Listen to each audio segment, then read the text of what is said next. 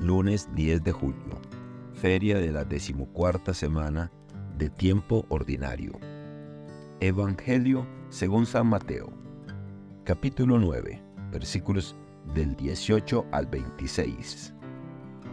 En aquel tiempo, mientras Jesús hablaba, se le acercó un jefe de la sinagoga, se postró ante él y le dijo, Señor, mi hija acaba de morir pero ve tú a imponerle las manos y volverá a vivir.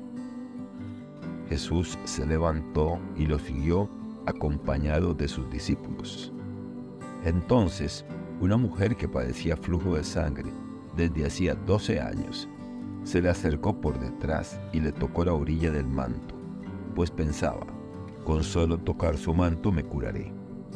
Jesús, volviéndose, la miró y le dijo, Hija, ten confianza, tu fe te ha curado.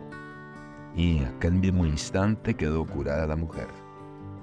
Cuando llegó a la casa del jefe de la sinagoga, vio Jesús a los flautistas y el tumulto de la gente, y les dijo, retírense de aquí, la niña no está muerta, está dormida.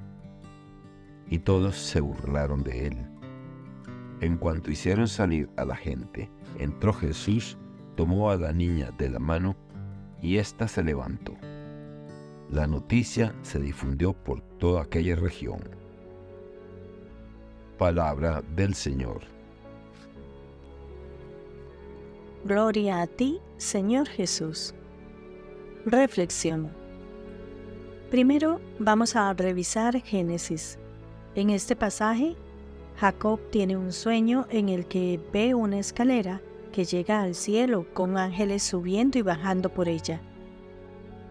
Dios le promete la tierra en la que duerme y que sus descendientes serán numerosos. Al despertar, Jacob se siente temeroso y asombrado y decide consagrar el lugar a Dios, prometiendo darle a Dios la décima parte de todo lo que Dios le dé si lo protege en su viaje. Esta es una historia fundamental en la tradición judeo-cristiana, porque muestra la interacción directa de Dios con el hombre. Es importante resaltar la fe de Jacob, quien a pesar de estar en un lugar desconocido y probablemente asustado, cree en la promesa de Dios.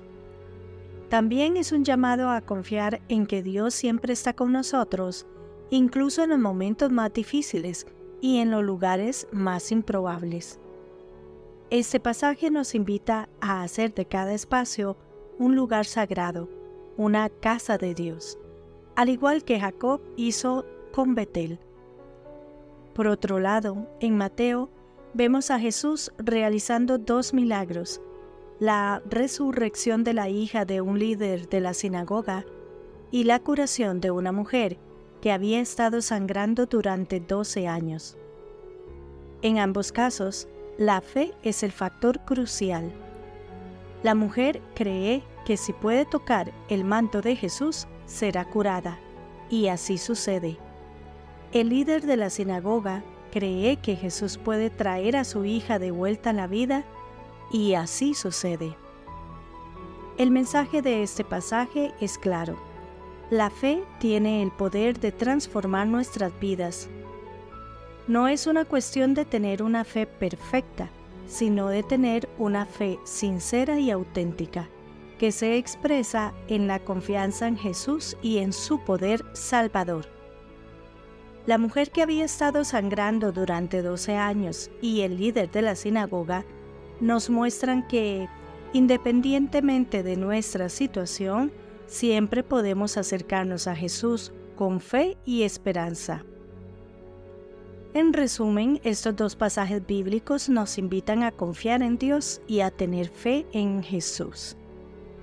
Nos recuerdan que Dios siempre está presente en nuestras vidas, incluso cuando estamos pasando por dificultades, y que la fe en Jesús tiene el poder de curarnos y de traernos nueva vida.